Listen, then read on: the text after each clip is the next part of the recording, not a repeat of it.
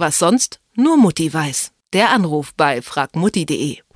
Ich gehöre definitiv zu den Menschen, die morgens nah eher fünf Minuten aufstehen, nachdem sie eigentlich hätten aufstehen müssen, um alles gerade noch so zu schaffen. Bedeutet, für Frühstück, für eine Ruhe Kaffee trinken ist eigentlich nie so richtig Zeit. Und da kann, kann so eine Thermoskanne wirklich Lebensretter sein, würde man sagen.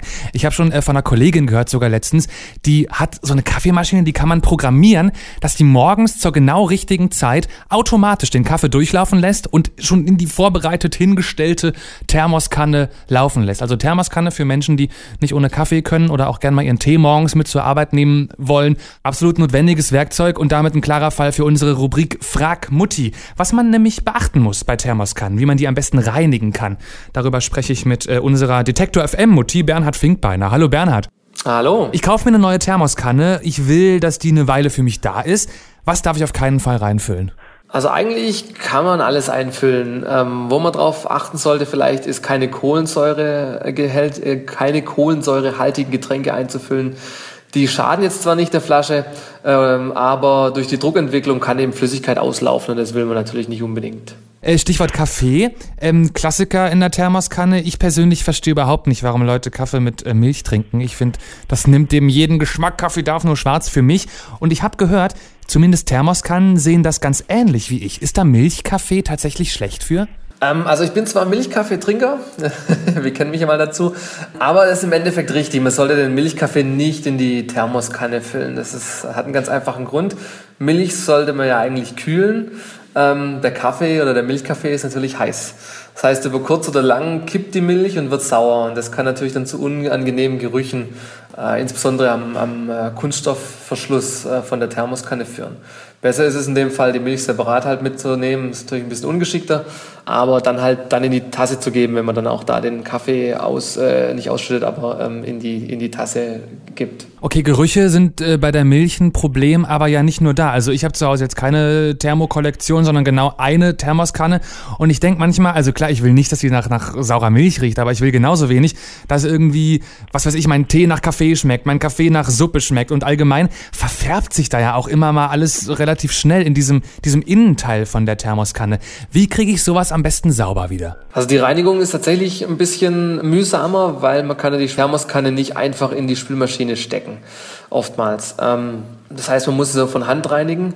Ähm, das beste Mittel ist da, die Kanne nach jedem Gebrauch direkt äh, mit Wasser ausspülen. Also gleich, wenn man es benutzt hat, nicht großartig rumstehen lassen, sondern ausspülen. Dann vermeidet man schon mal sehr stark diese, diese Ablagerungen.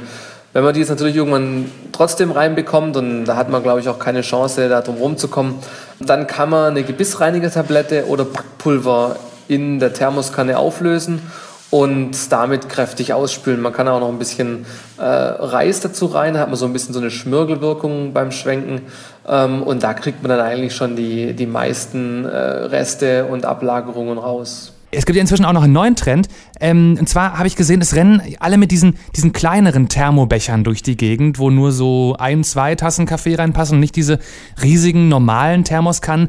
Sind die kleinen genauso gut wie die klassischen großen? Also die Thermobecher sind natürlich kleiner und handlicher und kühlen dadurch natürlich auch ein kleines Stück weit äh, schneller aus als jetzt eine große Thermoskanne. Aber natürlich passt auch weniger Flüssigkeit rein. Das heißt, der Thermobecher ist natürlich auch schneller ausgetrunken.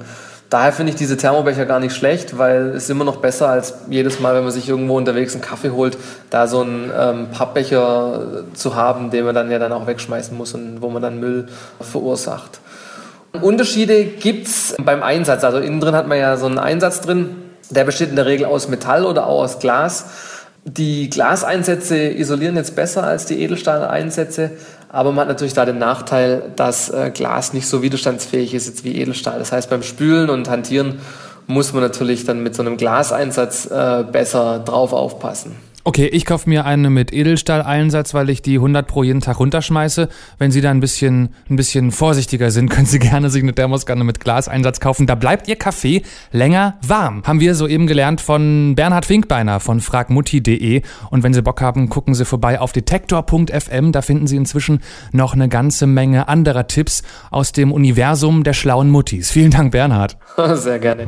Was sonst nur Mutti weiß. Der Anruf bei fragmutti.de